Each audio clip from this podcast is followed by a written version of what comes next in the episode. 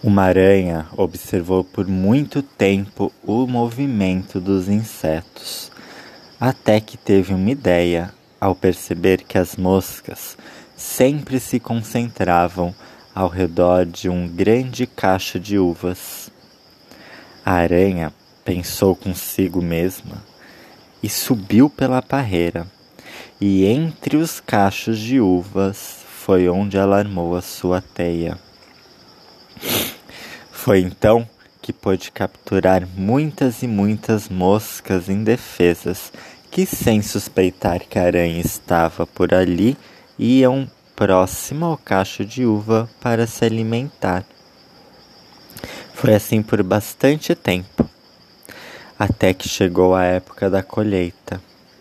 O fazendeiro se aproximou daquela frondosa parreira e aqueles cachos de uva logo estavam espremidos uns entre os outros no grande cesto do agricultor.